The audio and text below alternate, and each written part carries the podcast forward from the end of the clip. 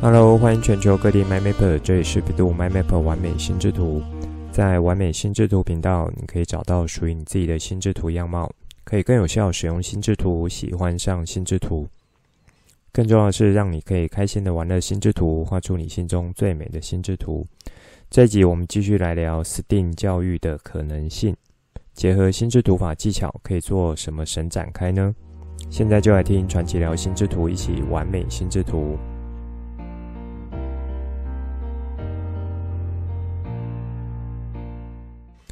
欢迎全球 MyMapper 准时收听完美心智图频道。首先呢，要在节目中再和大家做一下宣传。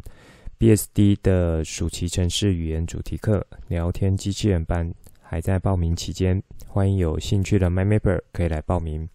五年级以上的学生就可以来参加了，也欢迎转给亲朋好友。我把资报名资讯放在节目当中，MyMapper 们可以再去做参考。在七月底的时候，我有办了 EA 清华 STEAM 的认证课程。昨天呢，收到这些孩子们的证书，隔了差不多三周左右。整个证书的设计是很有质感的，封面写着 “EA 清华 STEAM 学校”，代表来上课的孩子呢，就是进到清华 STEAM 课程认证的系统中来上课。那证书的内容呢，则是当初我提交上去，依照这门认证课程，可以让学习者在学习完成后所获得的一些能力，呃，算是一个简单的描述。那在这里呢，我们做一下小展开。在这个 EA 清华 STEAM 认证课程的系统，除了我这里之外，也会有其他的教学机构、授课单位，依照背后的课程设计角度去做 STEAM 课程开发，并且呢，通过清华教授的审核，那么他们的课程就一样是可以具有发证的这个权利。如果学生呢，呃，除了在我这边上课之外，也有去上这些机构推出的 STEAM 认证课，并且完成这些课程所需要的作业和任务的话，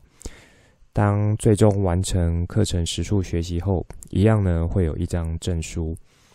差别呢是在于说，不同课程它要强调的一些学习能力是不太一样的，课程主题也不太一样的，因此呢，我觉得是蛮适合。有兴趣的学生，或是说未来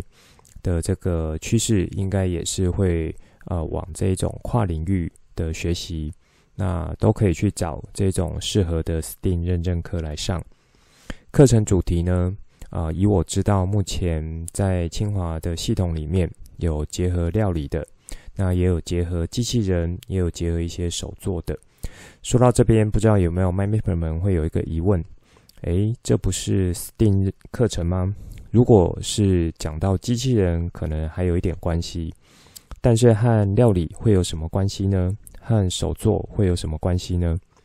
如果 MyMapper 们有这个疑问，其实是正常的，因为如同在上一个单集所提到，STEAM 教育的发展到目前已经有差不多二十几年，那我相信不少的 MyMapper。其实呢，在这二十几年，可能也没有很好的去这个了解或是确认，到底我们学的是不是就是 STEAM 教育了。那现今的教育系统和架构呢，其实是大约在工业革命那个时候所形成的，所以可能也差不多有一百多年前了。那个时候，教育机构啊，也可以说是学校的设立，其实是要为了培养出均值的人才。就是说，素质是蛮平均的。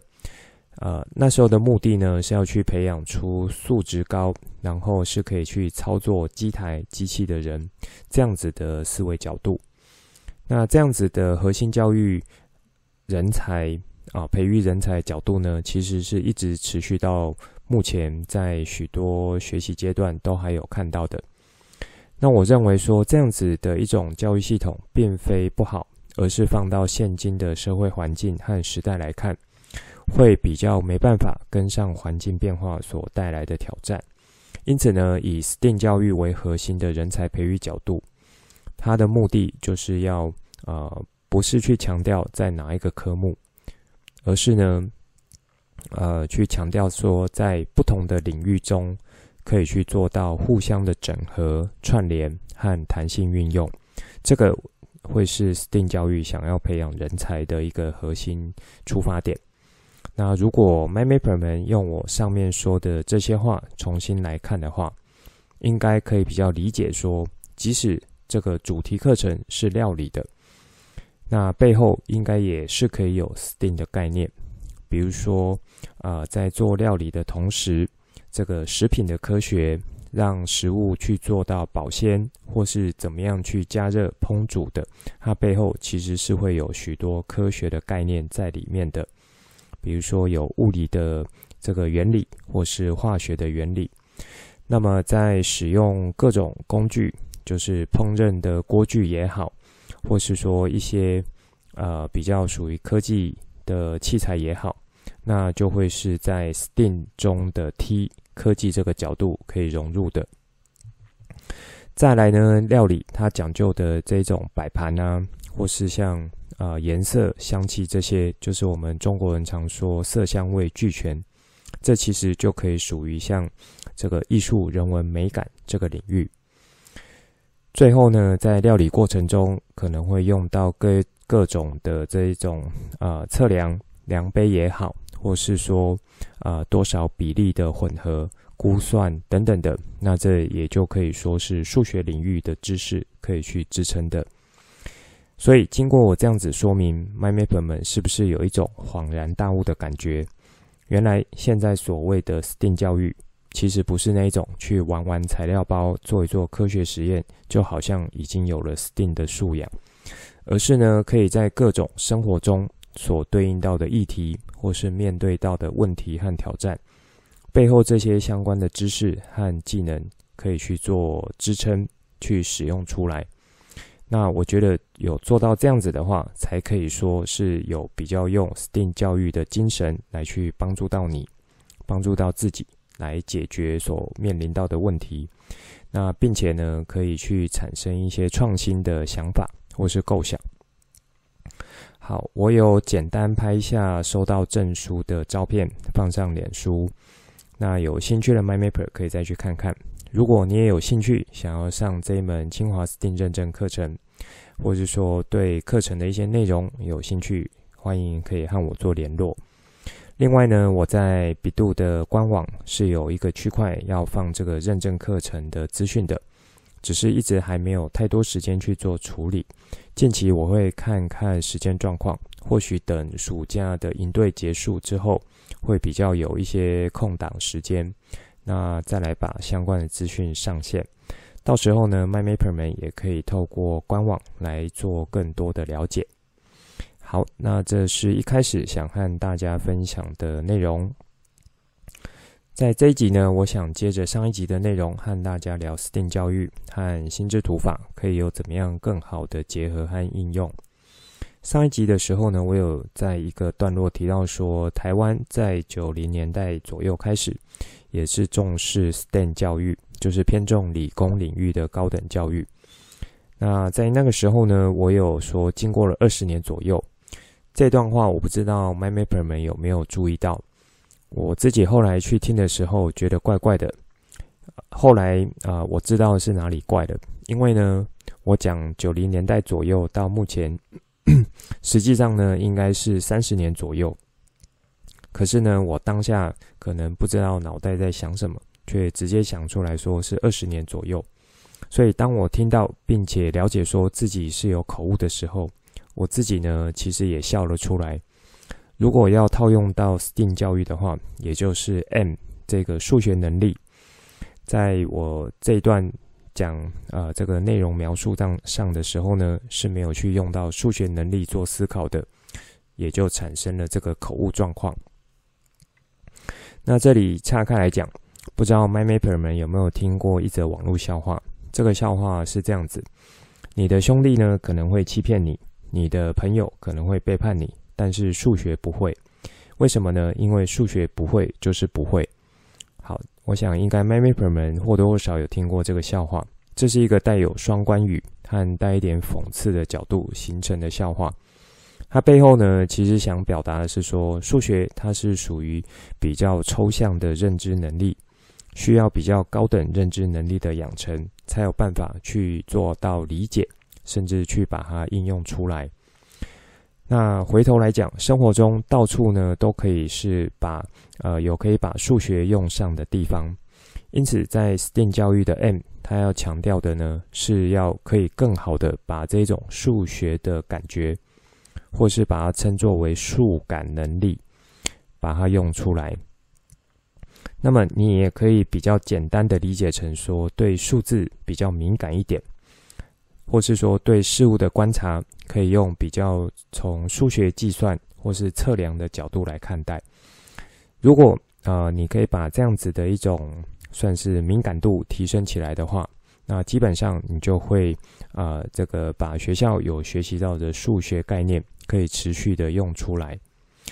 好，这是在呃这一集我想开头先和大家在。呃，聊的一些东西。接下来呢，我们来看一下这一集的主题。我主要想放在 STEAM 教育和心智图法的结合应用。如果说你是新加入的 MyMapper，我会建议回头去听第一季关于心智图法基础介绍和核心技巧。然后第二集呢，呃，第二季会有一些不同面向的结合，等于呢。呃，就是你听完这第一季和第二季的内容，可以帮你做到心智图法的科普，还有呢，去做到心智图法先辈知识的建立。在这边呢，也就是第三季开始啊，我和大家聊的心智图法就会比较用过去所提到，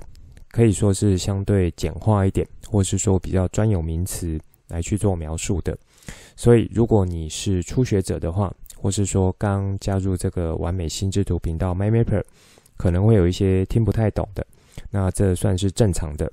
所以我会建议呢，你去把前面的基础知识也听一听，这样子你就会有更好的架构或和概念，那可以一起在这个完美心智图频道获得新的东西。好，在上一集呢有带到说，如果以 STEAM 教育的方式来进行学习。会有几个显而易见的优势和特点，也会有一些潜在的挑战。这些优势和特点呢，分别是：第一个，跨领域的学习能力；第二个，解决问题的能力；第三个，实作的精神；第四个，把所学应用在生活的能力；第五个，学习的个性化和弹性化。这五个点。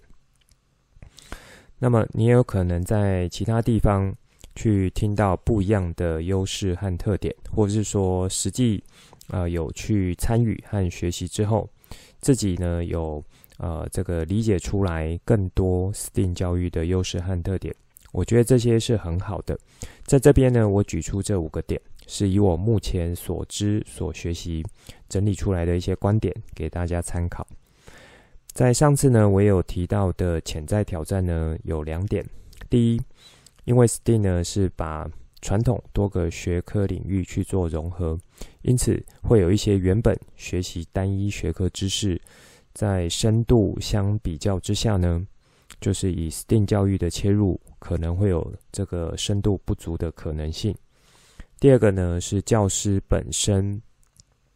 在这个 STEAM 教育的教学上面，呃的这个能力可能也是不足的。那么 MyMapper 们啊、呃，尤其是一路跟着听过来、学过来的 MyMapper，如果你们知道 STEAM 教育的几个优势和潜在挑战的话，那会如何去借由过去所学的心智图法来帮助你们来去解答这一题呢？好，那我觉得心智图法如果和优势和特点来结合的话，等于就是把优势的地方去做更好、更有效的发挥。那如果是在潜在挑战的面向的话，就可以借由心智图法的一些特点来去做到落差的弭平。那不知道有没有什么呃任何的想法呢？聪明的 MyMapper，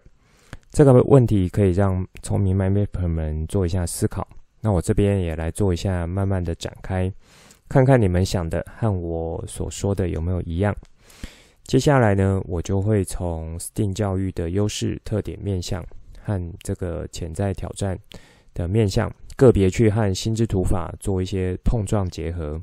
然后看看可以怎么来操作。我主要呢会用四种心智图的使用情境来加以套用。如果说还不知道四种使用情境，或是已经忘记的 MyMapper，就可以回头去听这几个单集。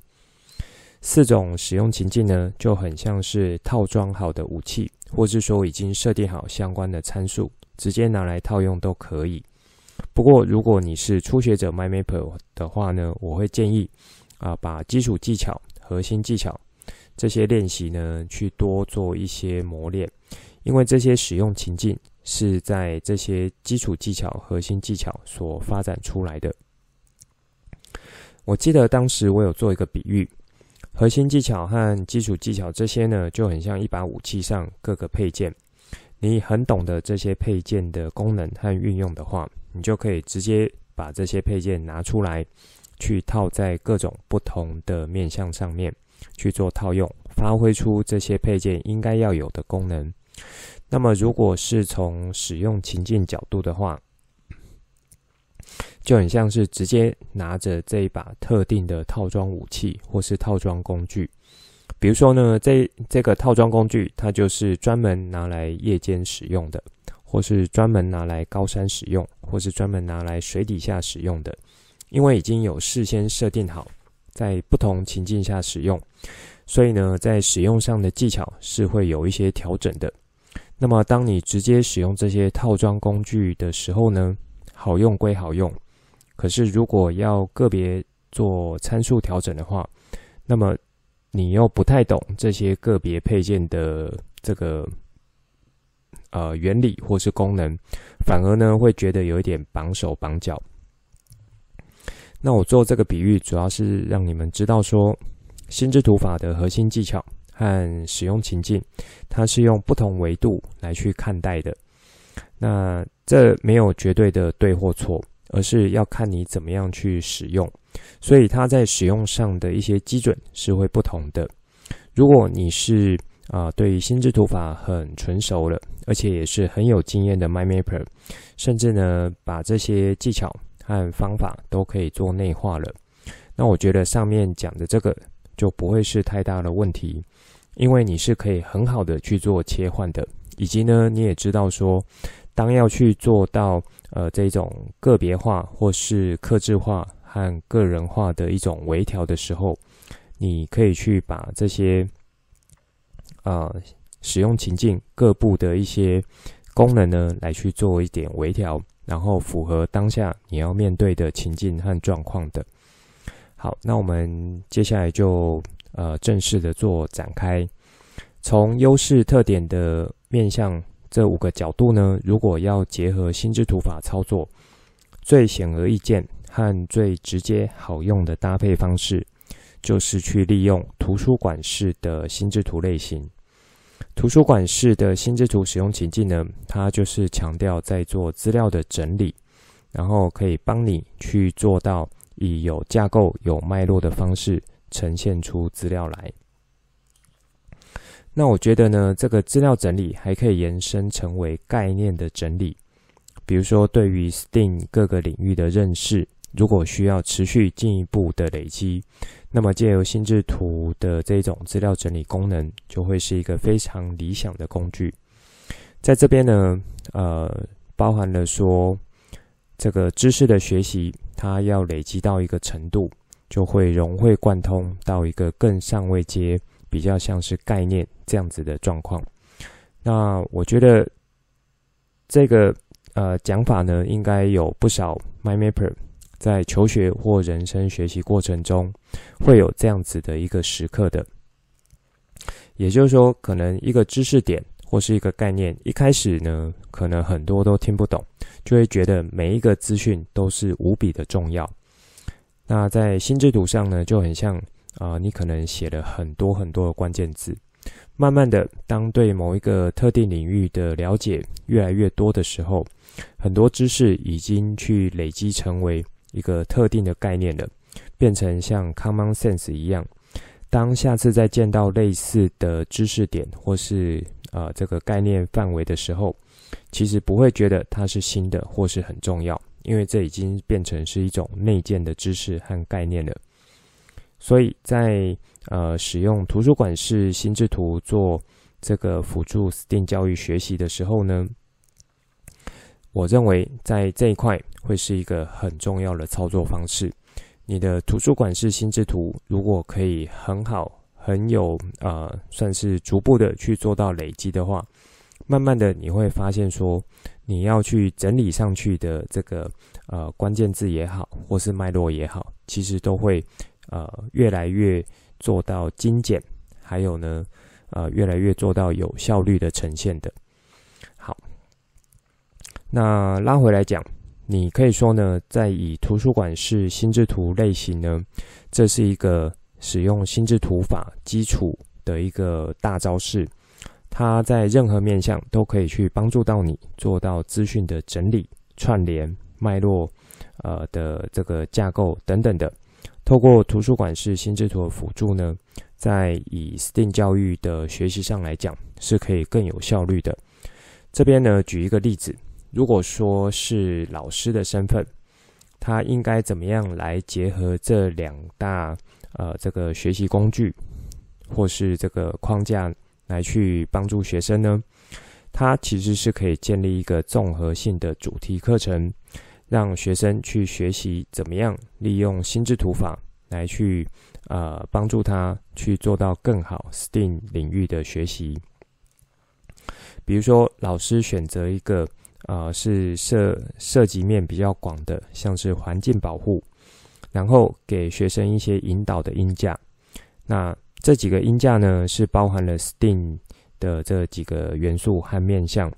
引导学生呢，他从科学角度来去了解说，当这个环境问题发生的时候，它背后是不是有一些什么科学上的原理？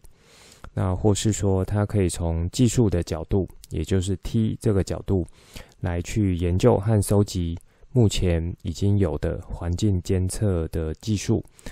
接着呢，可以从工程的角度，也就是一来去思考说，啊，可以有怎么样的一种解决方案。再来呢，可以从艺术人文角度表达表达出来对自然的一种情感面。那哪一些呢，是连接到人性？或是人心的这个面向的，最后呢，运用数学的技能来做到数数据的分析。像这样子一个综合性的主题，说实在呢，也就是我们实际生活中会面临到的问题。透过老师的引导，也可以说是用分解动作方式去引导他们思考 STEAM 的这五个领域和方向，让学生呢可以从这五个方向去。呃，拉回到和主题有关的资料，这时候如果再呃结合心智图法它的这个资料整理功能的话呢，就可以发挥出最大的效果了。好，如果说接着这个老师呢，在这个主题的教学上面有持续的延伸，让学生学习一段时间的话，接着就会有专案管理形态的心智图。创意思考形态心智图，还有简报形态的心智图，这几个使用情境可以融入。专案管理形态的心智图操作，会是从一个横向沟通、专案管理，还有持续更新进度这样子的一个角度来切入的。所以，如果老师要让这样子主题操作是一个长时间，然后要让学生从资料收集开始。对议题，呃，慢慢有想法之后，那接着呢，可以融入自己的观点，产生新的见解。透过心智图的一目了然和纵览的特性，就可以很好的去做到进度的掌握，还有横向沟通和做讨论。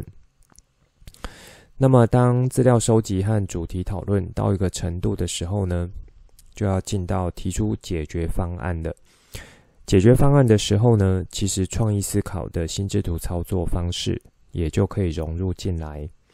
好，比如说从一目了然、跨枝干连接和关联线触发、触发等等的，这些呢是心智图法很好用和比较高阶的一个操作方式，都是可以帮助到你做到创意思考、创新解方的一个方式。这时候如果搭配其他的思考方法，比如说六顶思考帽、设计思考、创造五力，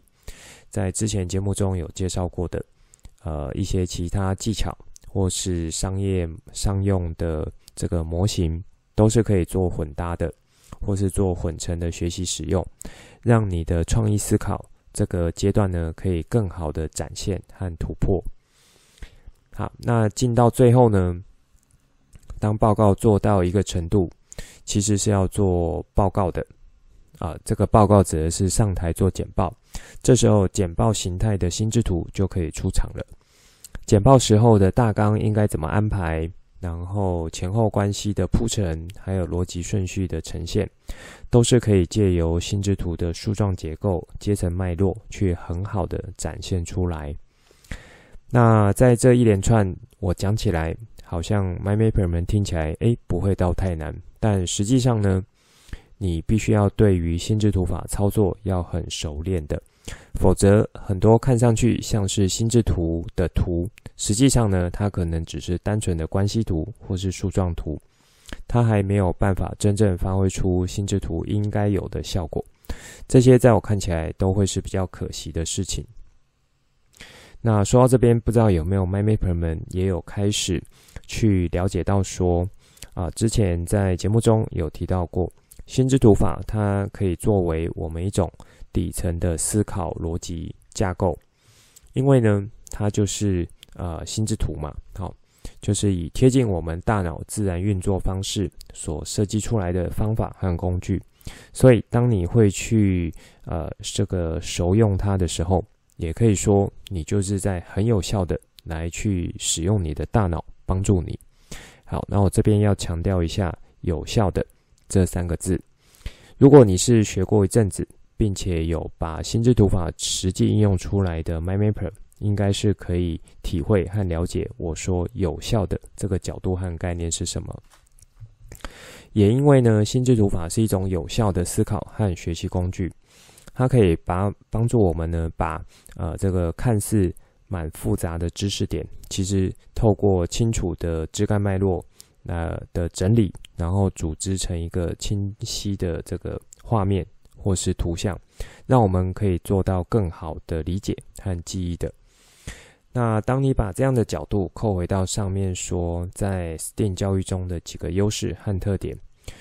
你就可以呃算是很清楚的这个理解了。心智图法它就是很有效的帮助我们做到跨领域学习、解决问题，然后呃。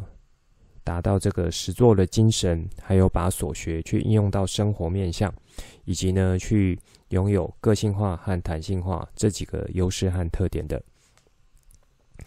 好，那到这边呢，算是以心智图法的四种使用情境和 STEAM 教育五个优势特点来做结合的一些展开，让大家做了解。那么，如果用这样的方式，可以很好的把 STEAM 教育精神融入并实施出来，那我觉得你结合呃心智图法方式，其实才是真正有发挥出这两者的一个效果的。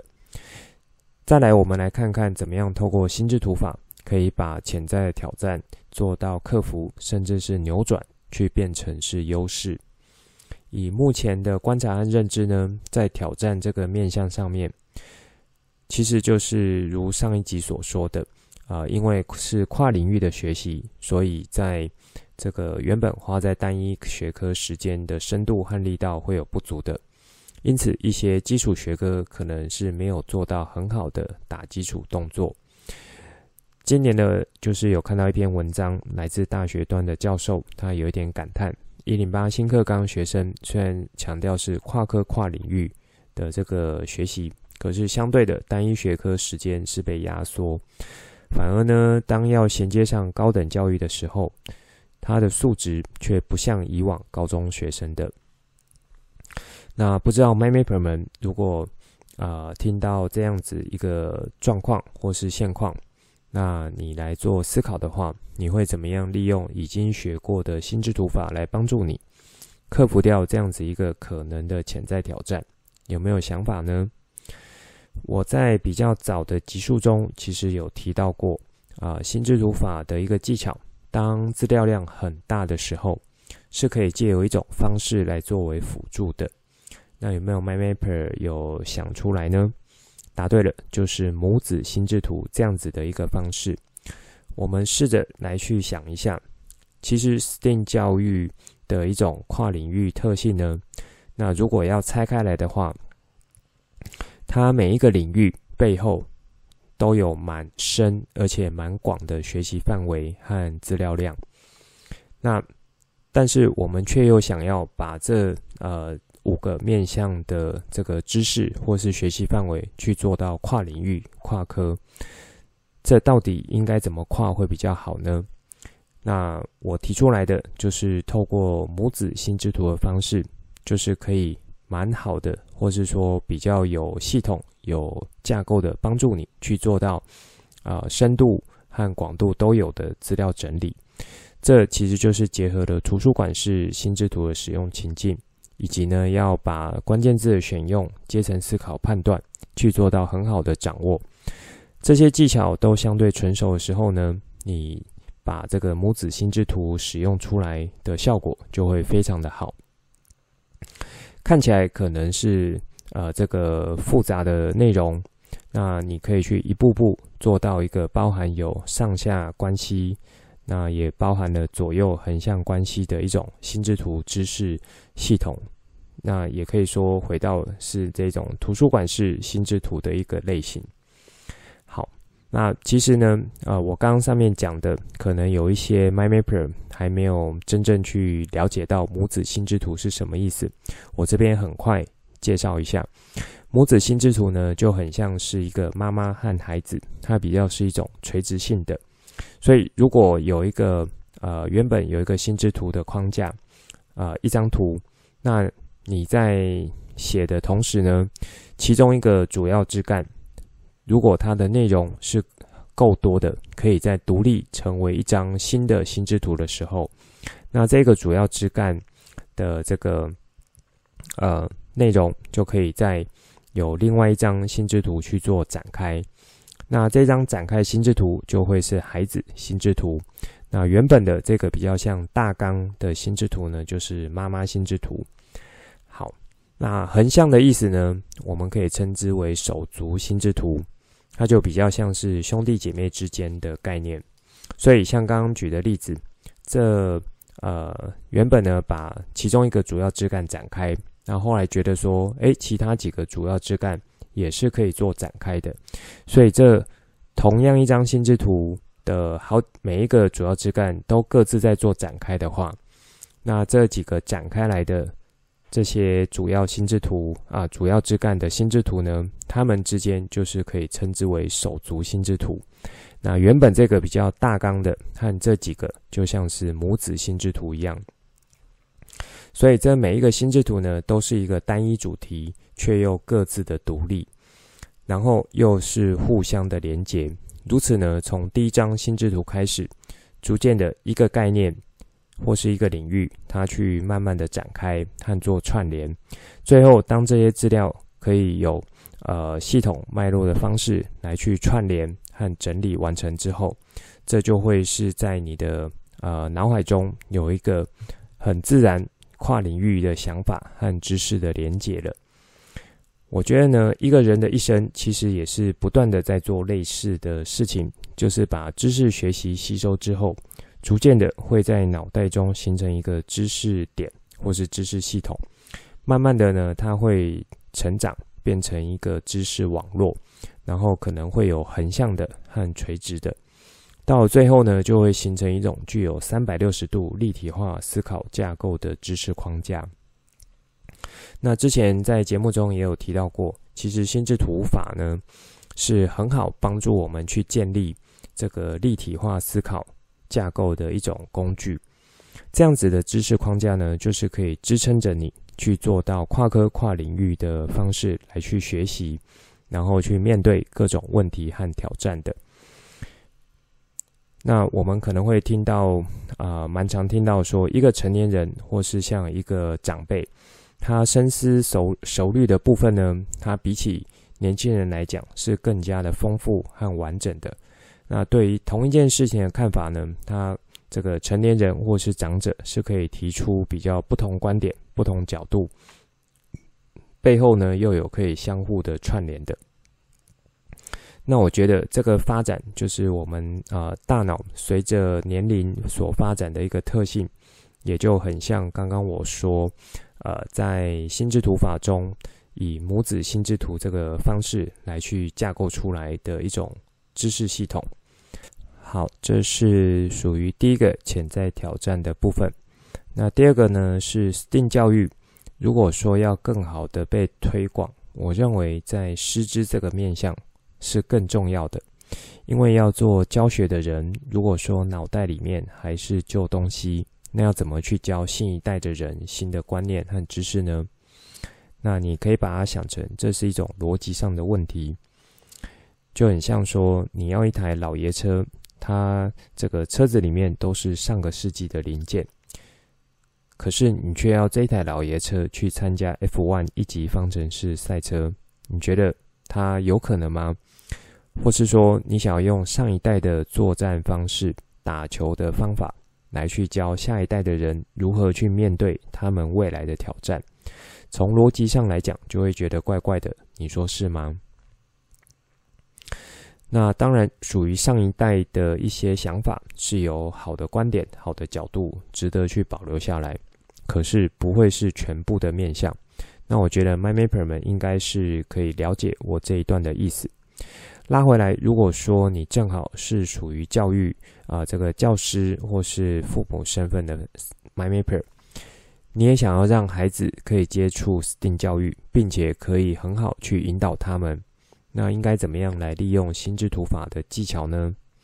我觉得就是把自己呢也当成是学习者的身份，从头去做学习，学习完了后有新的观念、新的技巧和新的方式，再回头来带着下一代、下一辈的学生和孩子。毕竟呢，成人 MyMapper 在学习这件事情上面是比孩子有更好的理解力的。只是说，在思考弹性这一块是会比较有局限的。那我觉得这是这是正常的，因为随着年纪的增长，神经髓鞘的包覆是越来越厚，也就是说，思考的敏捷性和正确性几乎是可以透过大脑的系统一，也就是反应性的思考类型来完成。可是，对于新事物还没有很好在大脑中建立神经回路。神经髓鞘的包覆也还不够厚的回路呢，是会卡卡的，不习惯的。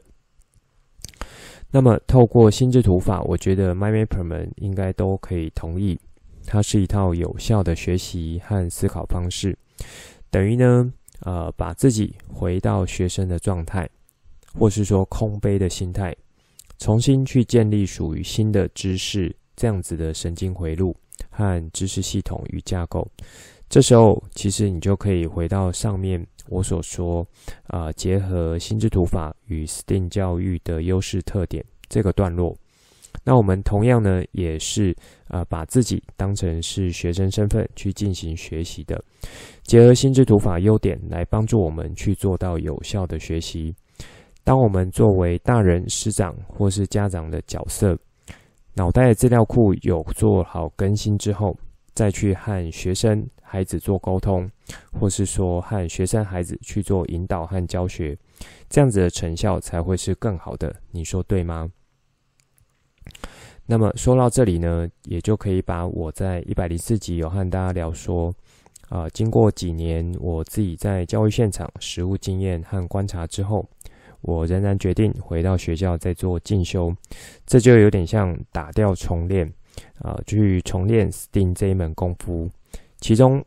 的一个出发点，我觉得就是上面这一段和大家所说的。我觉得要先去经历过这些内容，去更新过我自己脑袋的资料库，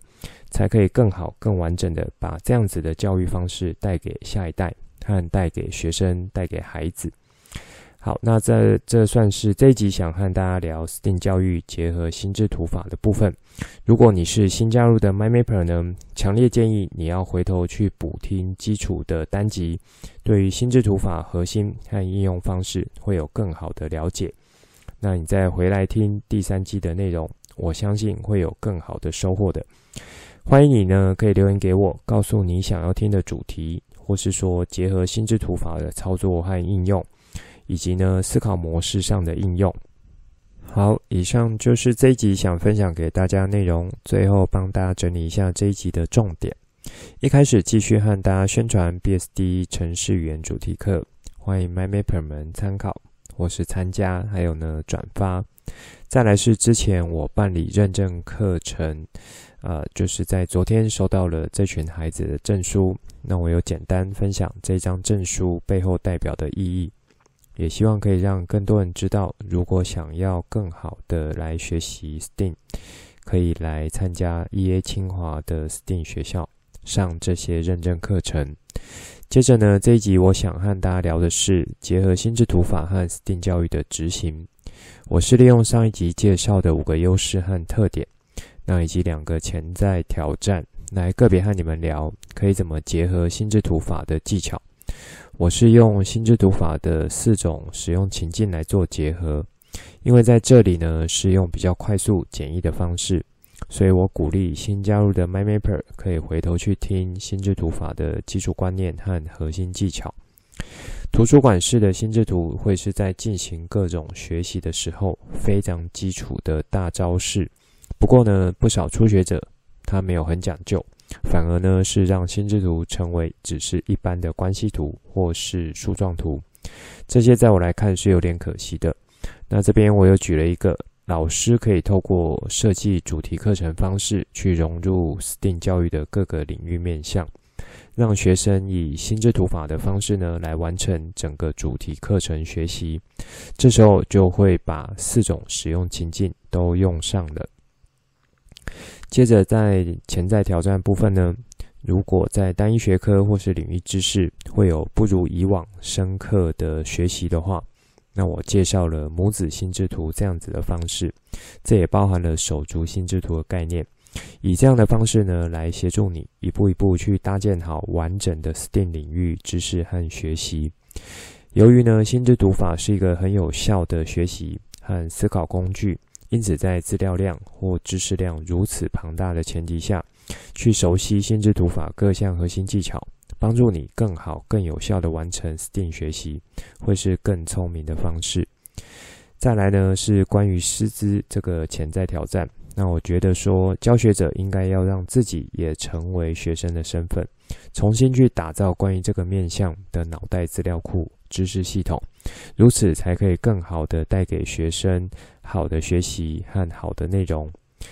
这集的内容呢，就先说到这里，之后再跟大家聊更多我对心智图的认识所产生的经验和想法来跟你分享，带你一起重新认识心智图，一起喜欢上心智图。希望你会喜欢今天的节目。本节目是由 b e n o My Map 完美心智图直播，我是传奇，也可以叫我 Coach。欢迎你听了之后有新的想法和角度，可以画出心智图或是留言来跟我分享。欢迎你告诉我有什么想听的主题，